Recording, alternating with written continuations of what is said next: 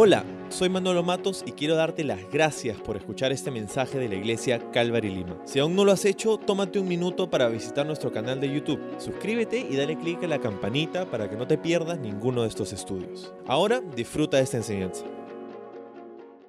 Estamos eh, entrando al capítulo 5 del libro de Primera de Corintios. Hemos llamado este estudio más alto porque hemos entendido que esta carta, escrita por el apóstol Pablo, es una en la que él anima a los creyentes que vivían en la ciudad de Corinto a vivir su cristianismo, a vivir su relación con Dios a un nuevo nivel, a un nivel más profundo, más alto, a saber que tenían nuevos estándares, otras leyes, otros estilos de vida que, que Dios nos enseña a través de su palabra. Entonces, algo que tienes que saber acerca de esta carta de Primera de Corintios es que no solamente es una carta de ánimo, sino que también es una carta de exhortación, es una carta de corrección, es una carta de disciplina. Habían ciertos problemas en la iglesia de Corinto y Pablo va a ir tratando con estos problemas a través de esta carta. Pero vamos a orar y vamos a empezar nuestro estudio en Primera de Corintios 5. Señor, gracias por esta mañana Gracias por este momento, Señor, con tu iglesia, con los santos, Señor, con la congregación. Ah, es un gran gozo, una gran alegría, Señor, poder estar juntos en este lugar, ah, un poco fuera de, lo normal para nosotros un domingo en la mañana, de esta manera, pero es bueno, Señor, que nos haya sacado un poco de la rutina para, para despertarnos y darnos un lugar, proveernos un momento para poder escuchar tu voz. Gracias por este tiempo en el nombre de Jesús. Y mantengan a los que están afuera calientitos en el nombre de Jesús. Amén. Este, muy bien. primera de Corintios 5. Ok. Vamos a leer el primer versículo y el segundo y vamos a comentar algunas cosas. Pero antes de eso, el título de nuestro estudio para hoy es Un poco de levadura. Un poco de levadura.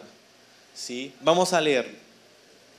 Me cuesta creer, dice versículo 1, lo que me informan acerca de la inmoralidad sexual que hay entre ustedes. Algo que ni siquiera los paganos hacen. Me dicen que un hombre de su iglesia vive en pecado con su madrastra. Ustedes están muy orgullosos de sí mismos. En cambio, deberían estar llorando de dolor y vergüenza y echar a ese hombre de la congregación. ¿Sí? Entonces, o sea, no sé si, piensas que viniste el día correcto, qué, qué, gozoso estoy de haber venido el día de hoy a la iglesia, ¿no? Para escuchar un mensaje como este.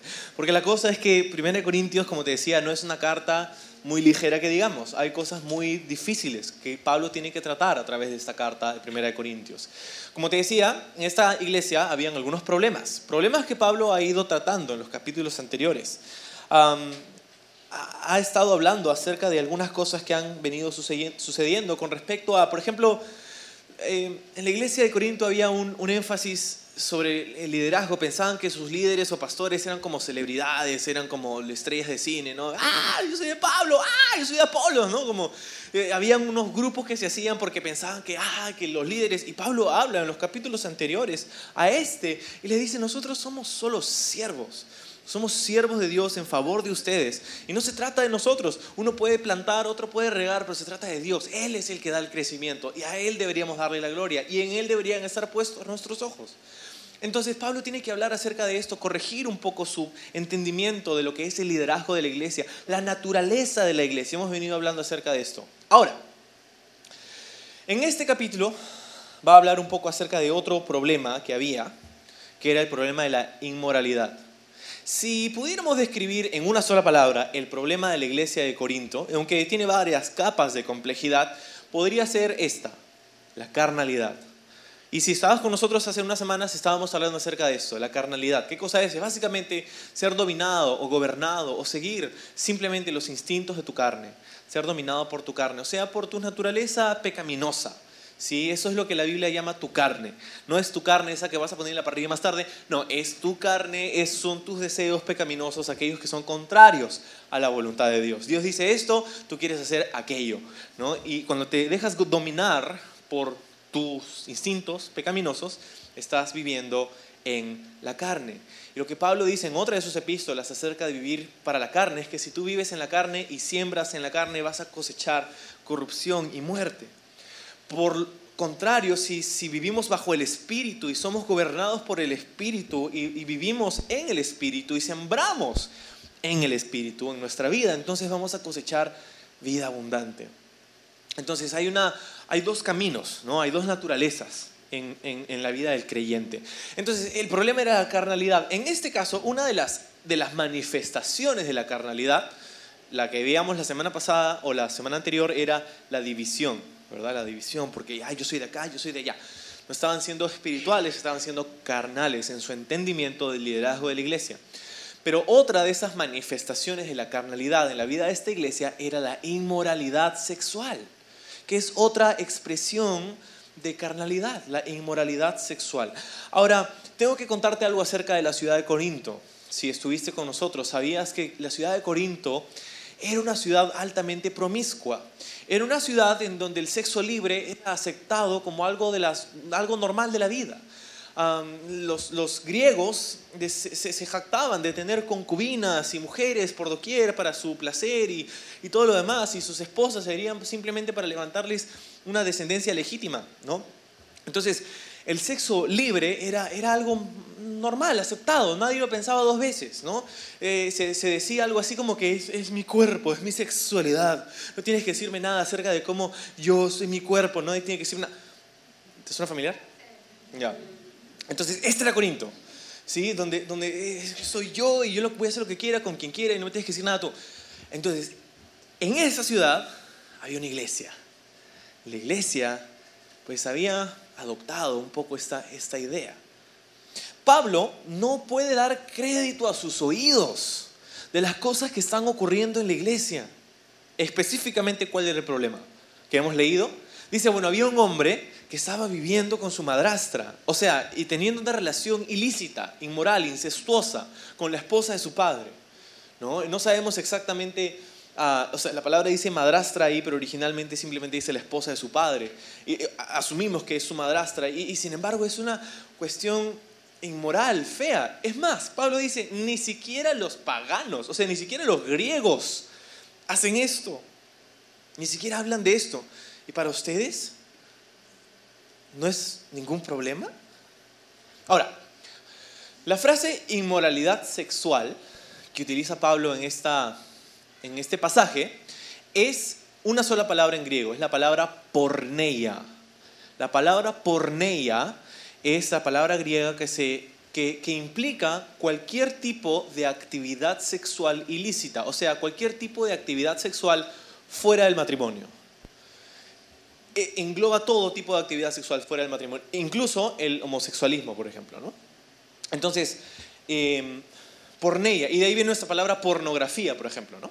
Entonces, eh, Pablo utiliza esta palabra y dice, hay, hay esto en la iglesia, esta inmoralidad sexual que ni siquiera es mencionada entre los paganos, entre los griegos. ¿no? Y ustedes están orgullosos, dice, de sí mismos, cuando no debería ser este el caso. ¿De qué estaban orgullosos en Corinto sobre este tema específico?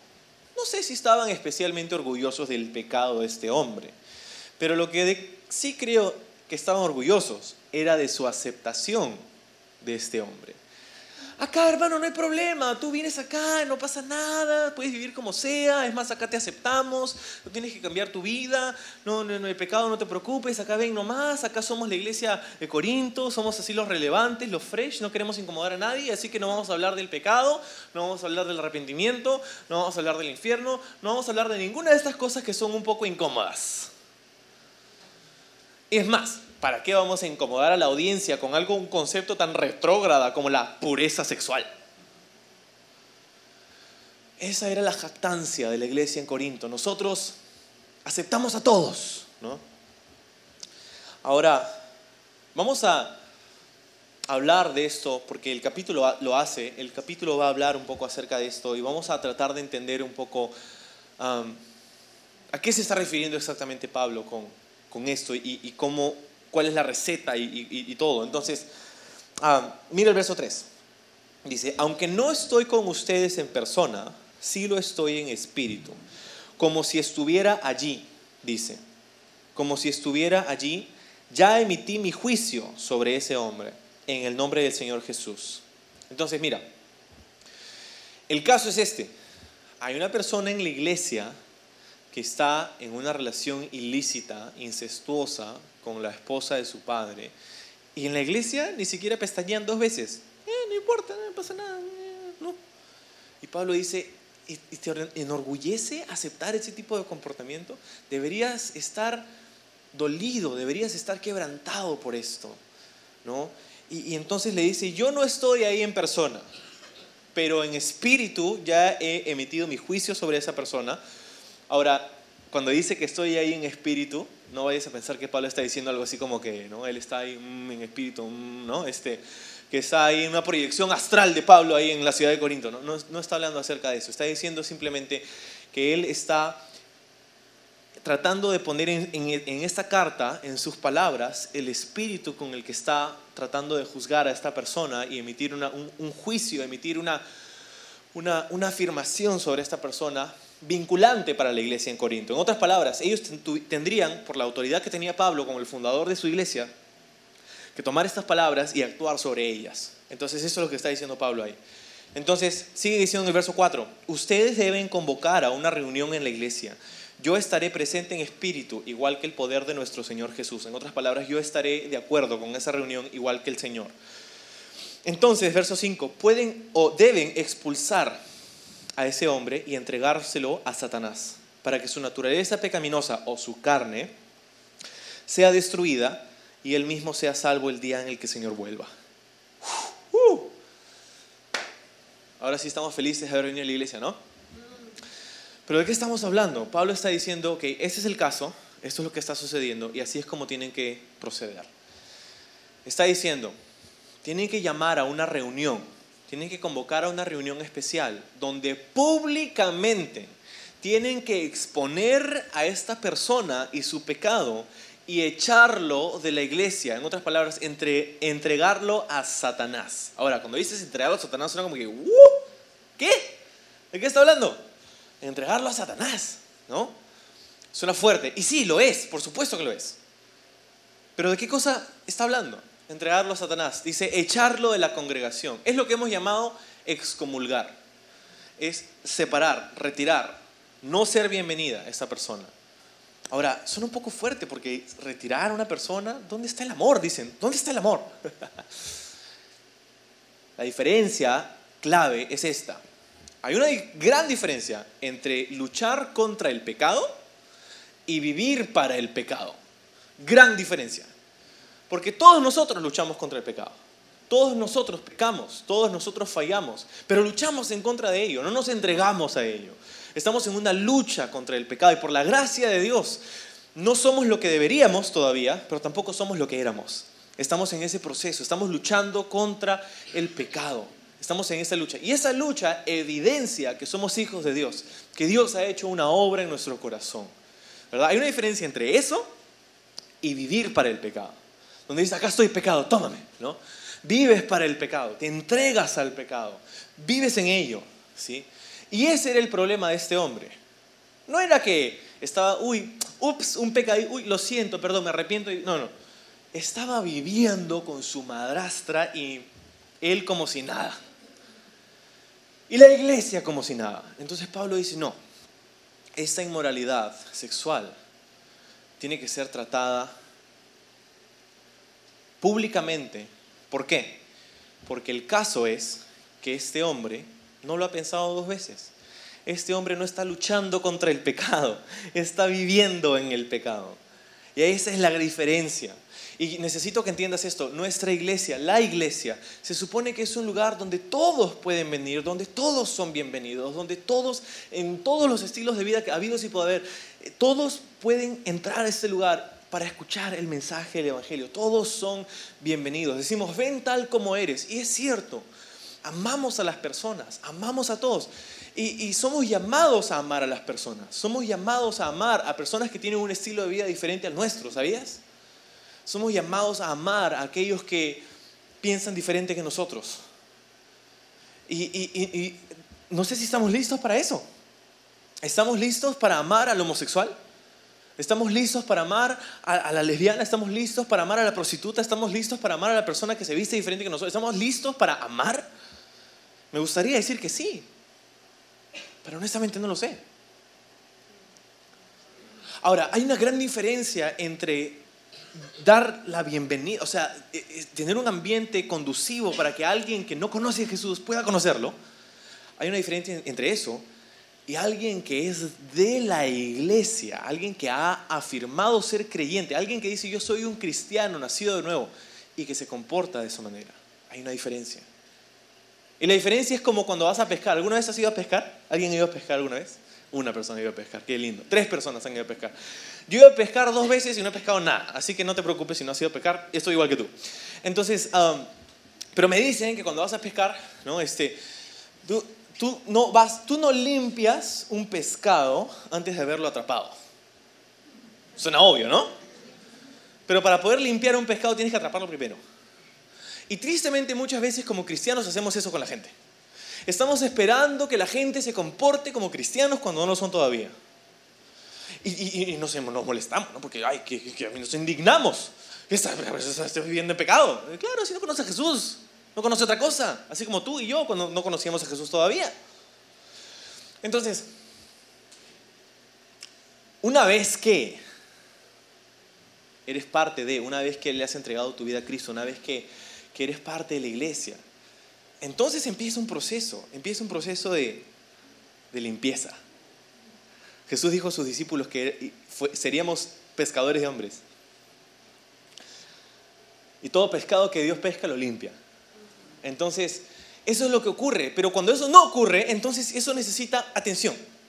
Necesita cuidado, necesita disciplina. La disciplina, ¿ok? Eso es lo que está hablando Pablo. Disciplina en la iglesia. Ahora, disciplina. Esta carta, ¿te acuerdas? Te dije, no solamente es de instrucción, no solamente es de ánimo, es de corrección, de disciplina. Y la disciplina es necesaria si va a haber crecimiento, ¿no crees? Todos los que somos padres sabemos eso. ¿Cuántos pueden decir amén? La disciplina es necesaria para nuestros hijos, ¿no? Si tú crías a tus hijos sin disciplina, uy, buena suerte, ¿no? Hay un dicho que, que dice, crea cuervos y te sacarán los ojos, ¿no? Y todos sabemos que la disciplina es necesaria, ¿no? Y en la iglesia es igual, si va a haber crecimiento necesita haber disciplina. Y Dios ha puesto, así como en la casa, Dios ha puesto a papá y a mamá para ser la, autoridad de la casa, así en la iglesia Dios ha puesto a pastores y ancianos para ser la autoridad de la iglesia. No para señorear a, la iglesia o sobre la iglesia, sino para velar por el bienestar, la integridad y la pureza de la iglesia. y entonces, cuando entendemos eso, nos damos cuenta que es necesaria la disciplina. Entonces Pablo está hablando acerca de esto. Me encanta lo que dijo un comentario que leí por ahí de un gran comentarista que falleció hace poco, se llama Warren Wiersbe. Leí muchos de sus comentarios que todavía quiero leer el resto, pero dice esto sobre la disciplina de la iglesia. Dice lo siguiente. La disciplina de la iglesia no se trata de un grupo de policías piadosos, me gusta esa frase, policías piadosos, listos para atrapar a un criminal. Más bien es un grupo de hermanos y hermanas con el corazón destrozado que buscan restaurar a un hermano errante de la familia. Me encanta esa definición de disciplina de la iglesia. No somos ahí los sabuesos ¿no? este, de la fe. A ver, ¿quién es el pecador? No, está el pecador. No. Sino que estamos quebrantados por el efecto del pecado sobre la vida de nuestros hermanos y queremos restaurarlo. Y tienes que saber esto acerca de la disciplina. El propósito, el objetivo de la disciplina es la restauración. No disciplinamos a la gente para hacerla sentir mal. No disciplinamos a la gente para que, para que ah, sepan que ah, nosotros estamos bien y ellos no. No. El propósito de la disciplina es la restauración. Y eso es cierto en casa y eso es cierto en la iglesia. Si tú a tus hijos los disciplinas, mas no los restauras, solo has hecho la mitad del trabajo. Y no solamente la mitad, no, no, yo diría ni siquiera la mitad. Porque si lo único que haces en casa como papá, o mamá es disciplinar, no vas a llegar a tener una relación con tus hijos más adelante. Ellos van a hacer lo que tú dices mientras estén bajo tu techo, pero una vez que salgan de tu casa van a perder, vas a perder tú toda influencia sobre ellos. porque solamente disciplinaste, mas no restauraste. Y la restauración es tan importante cuando disciplinamos a nuestros hijos.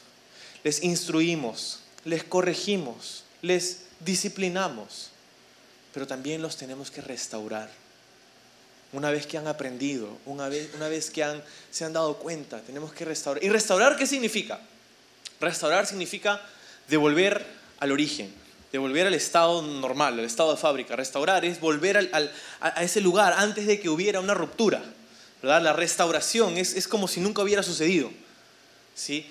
Y eso es lo que Y a veces, como padres, estamos molestos, pero estamos molestos con nuestros hijos, no. Paramos molestos.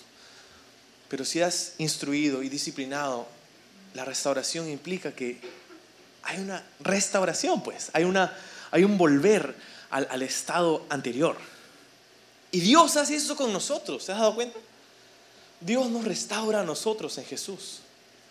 Nosotros hemos pecado, hemos desobedecido, pero Dios, Dios nos perdona a través de su sacrificio en la cruz y nos restaura. Y nosotros somos hechos justificados gracias a Jesús. Entonces en la iglesia también es igual. La disciplina es necesaria si va a haber crecimiento, pero el propósito de la disciplina es la restauración. Entonces, Pablo les dice, y les, dice duramente, ¿no? No deberían estar orgullosos de esto, deberían estar dolidos. Entonces, entendiendo la diferencia entre luchar contra el pecado y vivir en el pecado, es ahí donde la disciplina es aplicada. ¿Verdad? Una persona que está luchando contra el pecado no necesita disciplina, necesita ánimo. Pero una persona que vive en el pecado no necesita ánimo. ¿Ánimo para qué? Necesita ser corregida, necesita ser disciplinada. ¿sí?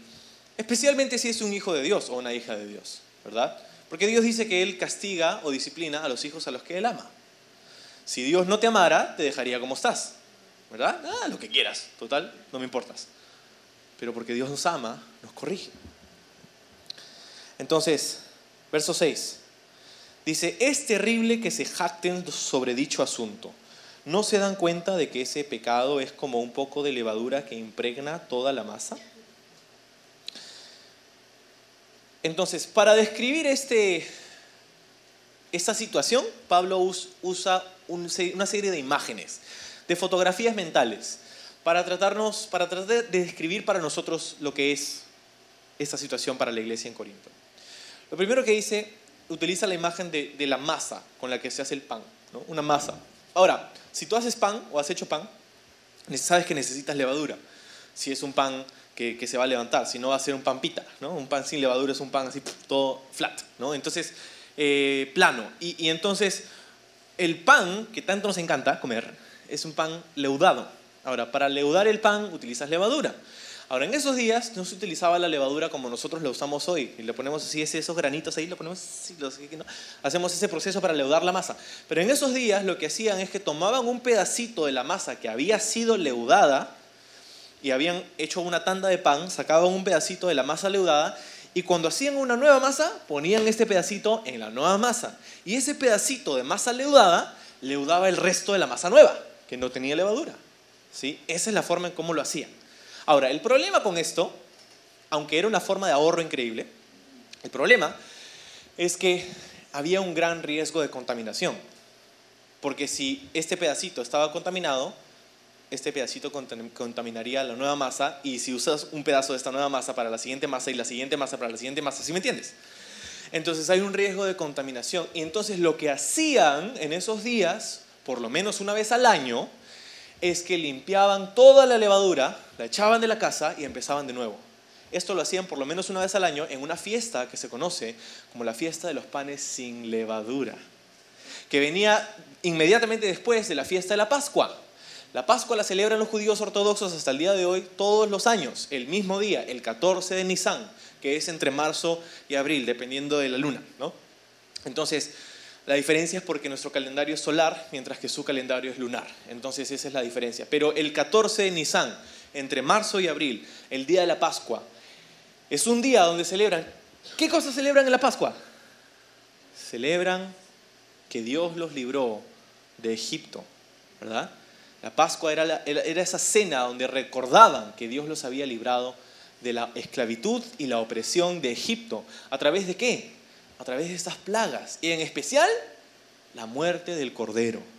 La sangre que fue puesta sobre los postes y el dintel de sus puertas. Esa sangre de un Cordero inocente que los libró de la muerte y los dio libertad. ¿Te suena familiar? Bueno, vamos a leer lo que Pablo dice sobre esto. Dice versículo 7. Desháganse de la vieja levadura, quitando a ese perverso de, de entre ustedes. Entonces serán como una nueva masa, preparada sin levadura, que es lo que realmente son. Cristo, nuestro Cordero Pascual, ha sido sacrificado por nosotros. Por lo tanto, celebremos el festival no con el viejo pan de la perversidad y maldad, sino con el nuevo pan de sinceridad y verdad. Entonces, está usando esta imagen de la Pascua, Seder o Pesaj, como se llama, ¿no? Es esta, este día, el 14 de Nisan, donde sacrificaban a un cordero todos los años y celebraban la libertad de la opresión de Egipto. Pero inmediatamente después del 14 de Nisan, por los próximos siete días, celebrarían la fiesta de los panes sin levadura.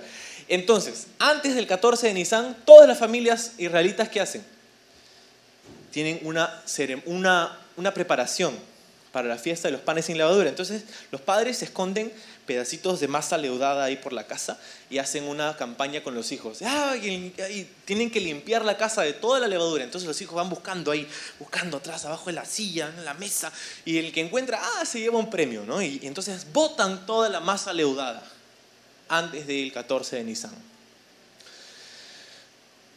Y de ahí viene también una tradición ah, de los huevos de Pascua también, ¿no? Los niños van, buscan los huevos de Pascua, de ahí más o menos viene esta, esta idea, ¿no? Y, y entonces echaban la, la masa leudada de la casa, ¿ok?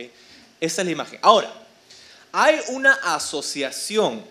Pablo está diciendo que esto es una sombra de lo que nosotros somos, ¿ok? Entonces, si entendemos que el Cordero Pascual, que ese Cordero inmolado, ese Cordero inocente, que es sacrificado por los pecados de alguien más para dar vida y libertad, es Jesús.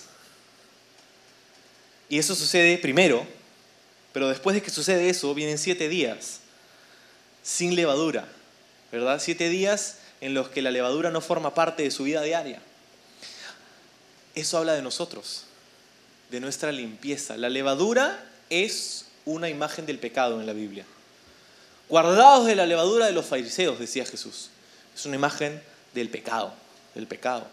Entonces, ¿qué está diciendo, pastor? ¿Que yo tengo que limpiarme de mi propio pecado? Sí y no. ¿Por qué? Porque ¿qué es lo que nos da el perdón de pecados? ¿Nuestras obras, nuestra penitencia o el sacrificio de Jesús en la cruz? El sacrificio de Cristo, ¿verdad? Es su sangre la que libró al pueblo de Egipto. Y es la sangre de Cristo la que libra a nosotros, los- nos libra a nosotros de la condena y la opresión del pecado. Pero después de la cena de la Pascua, por los próximos siete días, debían vivir sin levadura, echar la levadura de su casa. Entonces, nosotros somos salvos por la sangre, el sacrificio sustituto de Cristo en la cruz. Sin embargo, después de eso, por los próximos siete días, tienes que saber al- algo acerca del número siete. En la Biblia, el número siete es el número de la plenitud, el número de algo completo. Entonces, número siete lo vemos en la creación. Siete días de la semana, siete colores del arco iris, siete notas de la escala musical, siete, ¿verdad? El número siete es el, el número de la plenitud, es el número divino, si quieres decirlo así. Algo completo, siete días de la semana. Entonces, cuando hay siete días y dice, ustedes son esa masa sin levadura, la idea es que una vez que hemos sido puestos por fe en ese lugar de perdón, de restauración a través de la sangre del cordero, el resto de los siete días, ¿qué serán? Es el resto de tu vida. Es la plenitud de tu vida, toda tu vida, después de que le entregas tu vida a Cristo. El resto de días, hasta que llegas a su presencia, esos son los siete días. ¿Y qué se supone? ¿Cómo se supone que se ve ese proceso? es un proceso en donde nos purgamos de la levadura. Nos purgamos de la levadura. Y ese proceso involucra tu participación. Entonces, por tanto, dice el versículo 8 otra vez, celebremos el festival no con el viejo pan de perversidad y maldad, sino con el nuevo pan de sinceridad y verdad. En esta vida cristiana se supone que lo que hacemos es constantemente deshacer y reemplazar. De eso, de eso se trata la vida cristiana. Desechar y reemplazar. Deshacer y reponer. Desechar y reemplazar. De eso se trata. ¿Desechamos qué cosa? La vieja naturaleza, los pensamientos carnales. Desechamos, desechamos esa vieja naturaleza, la desechamos, la, desterramos, la desentronamos. Pero no solamente basta eso, sino que debemos reemplazar, debemos reponer con algo que es la nueva naturaleza, somos una nueva masa. Es el Espíritu de Dios en nosotros que nos da nuevos deseos, que nos da nuevas ah, eh, habilidades para obedecer a Dios, el poder del Espíritu de Dios. Entonces, desechar y reemplazar. Eso es lo que debemos hacer. Pero cuando esto no sucede en la iglesia, entonces hay un problema. Y ese problema debe ser tratado. ¿Por qué? Porque Pablo se pregunta en el verso 6, ¿no saben que un poco de levadura leuda toda la masa? El pecado debe ser tratado porque el pecado nunca se queda pequeño. Si no tratas con el pecado, este inevitablemente va a crecer. Inevitablemente. Y va a contagiar a otras partes de tu vida. Tú puedes pensar que tienes tu pecado controlado. Yo lo tengo controlado. Y puede que lo tengas. Pero ¿qué te hace pensar que tus hijos lo van a tener controlado como tú? ¿Qué te hace pensar que de aquí en 20 años lo vas a tener controlado? La solución al pecado no es controlarlo. La solución al pecado es clavarlo en la cruz. Es reconocernos como muertos al pecado, pero vivos para Dios. Que Cristo murió por nuestros pecados y nos dio una nueva vida. Me gusta esta frase que Pablo dice en este pasaje. Sed una nueva masa. Ese es mi nuevo lema para la vida. Quiero ser una nueva masa. Entonces, no me importa mucho estar en forma, quiero ser una nueva masa, ¿no? Este, eso es lo que quiero ser. Y, entonces, amén, dicen algunos. Y, eso es lo que, buscamos ser, ¿verdad? Ser una nueva criatura en Cristo Jesús. Él lo ha hecho posible para nosotros. Y esta nueva naturaleza, esta nueva vida, bueno, se ve diferente. Se ve diferente que afuera del mundo. ¿Sí? Miren lo que dice verso 9. Como les escribí anteriormente, les dije que no se relacionaran con personas que se entregan al pecado sexual. Pero no me refería a los incrédulos que se entregan al pecado sexual, o son avaros, o estafadores, o rinden culto a ídolos. Uno tendría que salir de este mundo para evitar gente como esa. No, dice, 11. Lo que quise decir es no se relacionen con ninguno que afirma ser creyente y que aún así se entrega al pecado sexual o es avaro o rinde culto a los ídolos o insulta o es borracho o estafador. Ni siquiera coman con esa gente. ¡Uh! Entonces, fuerte, sí. Pablo dice, yo les había escrito, como les había escrito, eso quiere decir que había otra carta antes de Primera de Corintios. En otras palabras, Primera de Corintios es Segunda de Corintios y Segundo de Corintios es Tercera de Corintios. Pero no tenemos esa carta y no nos preocupa porque si Dios hubiera querido que la tengamos, la tendríamos. esta carta Pablo la escribe para tratar con unos problemas específicos de la iglesia de Corinto y Dios no consideró que sea necesario que que incluyan dentro de la Biblia. Entonces, Primera de Corintios sí es Primera de Corintios para nosotros.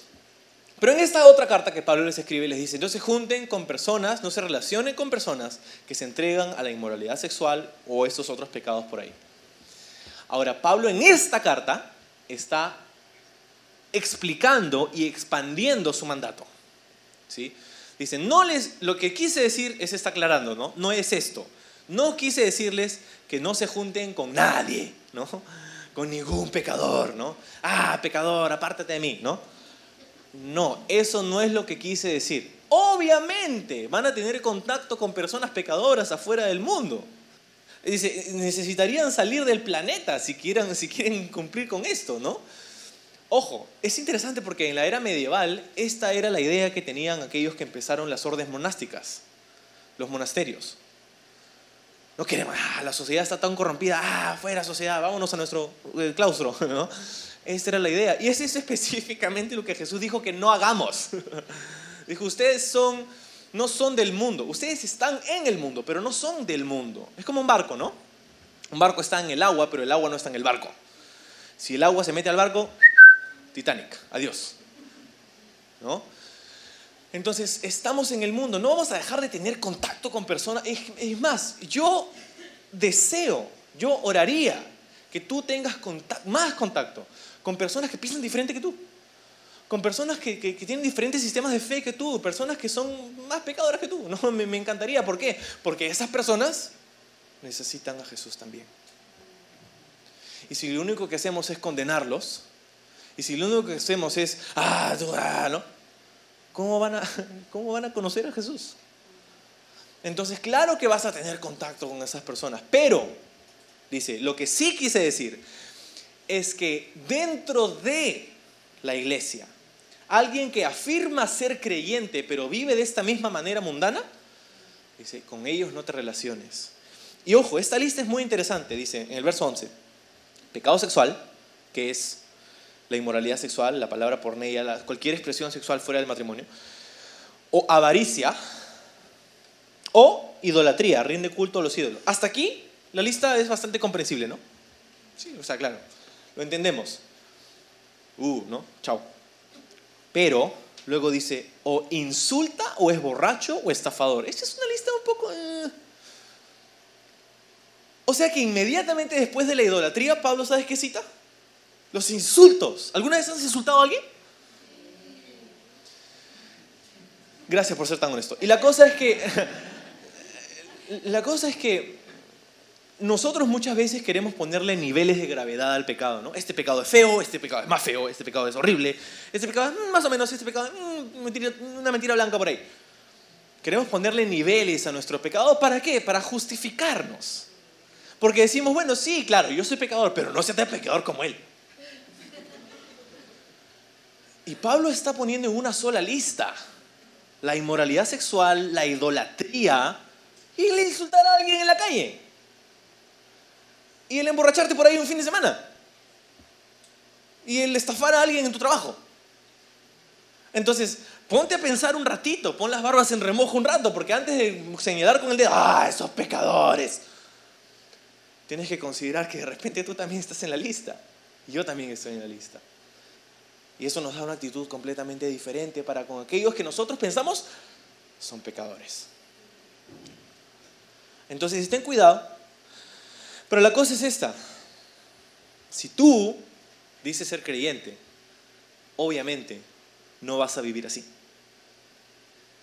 Si tú tienes el Espíritu de Dios dentro de ti y hay una obra que Dios está haciendo en tu vida, obviamente, te dije hace un rato, todo pescado que Jesús pesca lo limpia. Y va a haber una obra de limpieza y purificación en tu vida. Pecado sexual, avaricia, idolatría, insultos, rencillas, pleitos, borracheras, estafas. No deberían ser parte de nuestra vida como creyentes. Y Pablo dice, mira esto, al final del 11, ni siquiera coman con esa gente. ¿Qué está diciendo? Está diciendo que no debemos asociarnos con aquellas personas que afirmando ser creyentes viven un estilo de vida de pecado. Y quisiera resumirlo un poco más para que me entiendas, para que me sigas al punto principal, ¿ok? Que es este. La razón por la que Pablo dice no te juntes con esas personas no es porque quiere que te portes como Kiko en el Chavo del Ocho. Chusma, chusma. No pensamos en esas personas como chusma, sino que tienes que entender lo siguiente. Las personas con las que decides rodearte van a influenciar en lo que te conviertes. Las personas con las que pasas tiempo y pasas a través de la vida son aquellas personas que van a forjar tu futuro. Un pastor dijo esto, me gustó mucho cómo lo dijo. Dijo, muéstrame a tus amigos y te mostraré tu futuro. Estudios se han hecho para concluir que somos en promedio el promedio ponderado de nuestros cinco amigos más cercanos. En convicción, en espiritualidad, en economías y finanzas, en generosidad. Somos el promedio ponderado de nuestros cinco amigos más cercanos. Entonces, no te confundas, no ah, pierdas de vista esto. Las personas con las que decides rodearte van a influenciar la persona en la que tú te conviertes. Entonces por eso Pablo dice, no te rodees con estas personas porque no te, no te quieres convertir en eso, no quieres influenciarte hacia eso. Entonces, versículo 12, dice, no es mi deber juzgar a los de afuera, pero sí es mi responsabilidad, y es responsabilidad de ustedes, perdón, juzgar a los que son de la iglesia y están en pecado. Dios juzgará a los de afuera, pero como dicen las escrituras, quiten al malvado de entre ustedes. Entonces dice, no es mi responsabilidad juzgar a los que están afuera. En otras palabras, o sea, nosotros no le vamos a decir al mundo qué hacer. Nosotros no vamos a esperar que la gente en conversa se comporte como si fuera creyente. No vamos a hacer eso, porque obviamente no conocen a Jesús, lo conocen otra forma. Pero aquellos que están dentro de, y no quiero decir aquellos que están dentro del edificio, pero aquellos que son, que afirman ser creyentes, nacidos de nuevo, necesitamos cuidar la integridad y la pureza de la iglesia. Y ese es el propósito, otro de los propósitos de la disciplina. No solamente es la restauración de la persona que peca, sino también es la preservación de la pureza de la iglesia, de la congregación. Y Pablo tiene en mente a la congregación más allá del individuo. Entonces, entregar a Satanás, en otras palabras, excomulgar, echar, decir no eres bienvenido aquí a esa persona. Sí, es fuerte, sí, es feo, sí, no se siente bien, pero es para el bien de esa persona, porque afuera de la iglesia se podría dar cuenta lo importante que era estar en la iglesia y quizás se podría arrepentir, pero también es importante para la iglesia, para no ser influenciada por la continuidad del pecado, de la inmoralidad o cualquier otro pecado. ¿Entiendes? Entonces es importante la disciplina. Y tengo que decirte algo, en la historia de nuestra iglesia, esto ha ocurrido. En la historia de nuestra iglesia, han habido momentos donde los líderes y pastores han tenido que poner de pie, llamar a una reunión y decir esto es lo que ha pasado con este hermano, con esta hermana, con sus nombres, esto es lo que ha ocurrido, ellos no son bienvenidos aquí. Ha sucedido. Y nos entristece, no quisiéramos que suceda, pero es un recurso que Pablo presenta. ¿Por qué? Porque necesitamos velar por la integridad, la pureza de la congregación.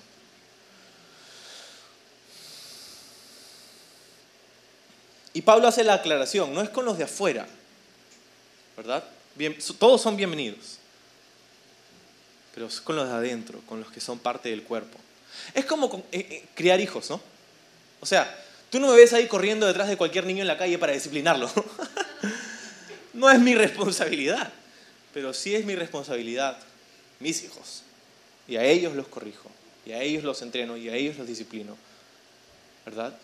Y eso es lo que pasa en la iglesia. No es con los de afuera necesariamente, es con nosotros. Entonces, quiero regresar al punto principal de todo este capítulo y darte unos pensamientos finales para acabar. Todo este tema del capítulo 5 se ha desprendido de un solo punto focal, y es este, nuestro concepto de la sexualidad. Todo ese tema se desprendió de este, de este punto, nuestro concepto de la sexualidad. Y tristemente, nuestro concepto de la sexualidad no viene de la iglesia ni de la Biblia, sino que viene del mundo. Viene de los medios de comunicación, de nuestros amigos, de, de las vivencias que hemos podido tener o no. Y el problema es que hemos dejado que alguien más defina lo que Dios ha creado. Dios fue quien inventó el sexo.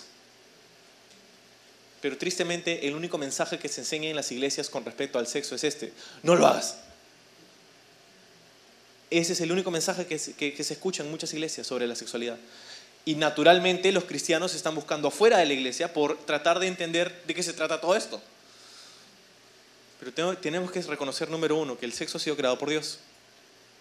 Fue su idea. Y si fue su idea, eso quiere decir que es bueno. Porque cuando Dios creó todo, dijo todo es bueno. Entonces, esto quizá te va a sorprender un poco, pero ¿sabías cuál fue, el primer mandato del hombre? El primer mandato de Dios para el hombre y la mujer. Sí sabes a dónde estoy yendo, ¿no? Génesis 1.28, Jesús dijo, sed fructíferos y multiplicador. Multiplíquense. No era un mandato agricultivo, agricultor, por si acaso. El primer mandato de Dios para el hombre y la mujer, para el esposo y la esposa. Pero así como entendemos que el sexo ha sido creado por Dios, también tenemos que entender que el sexo ha sido pervertido. El sexo ha sido pervertido. Y algo que Dios creó con la intención de bendecirte, Satanás pervirtió con la intención de destruirte.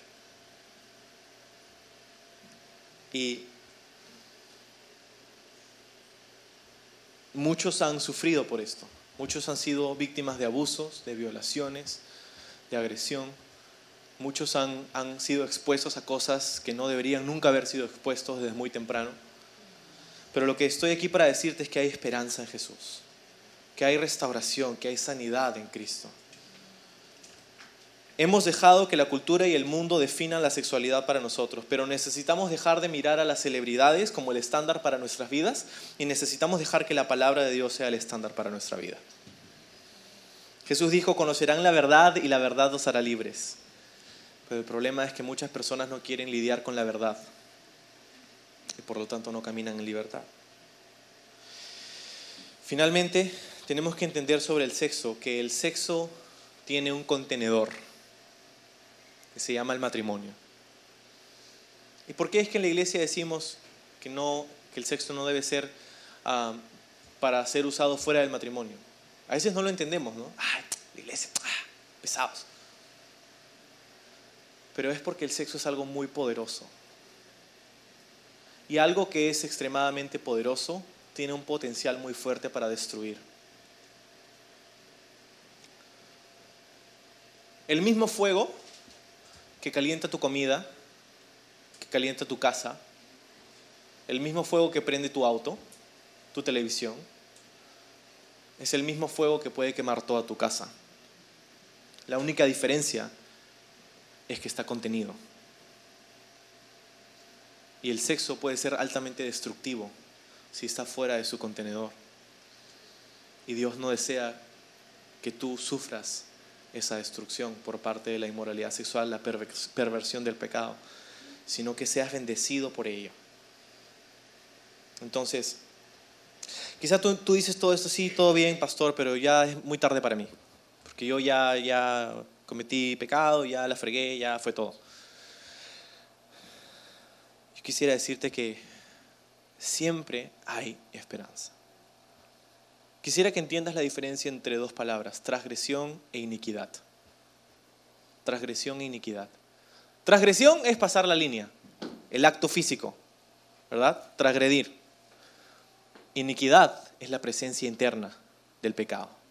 Cuando tú transgredes, estás cometiendo el acto físico. Cuando tú tienes iniquidad, es la presencia interna del pecado en tu vida. Y la Biblia dice en, Isaías 53 que el Mesías, Cristo, Jesús, fue herido por nuestras transgresiones y molido por nuestras iniquidades. Tú sabes que una herida es externa, ¿no? Cuando tú te cortas, está la herida por afuera. Pero cuando dice molido, la palabra es magullado, lo que nosotros llamamos un moretón.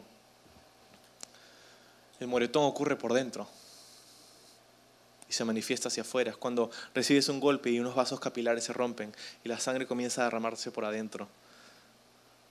Lo que quiero decir es que Cristo murió en la cruz para pagar tanto nuestras transgresiones como nuestra iniquidad. Para pagar el precio de nuestra transgresión, del acto externo del pecado en nuestra vida pero también para restaurar esa parte interna de tu corazón.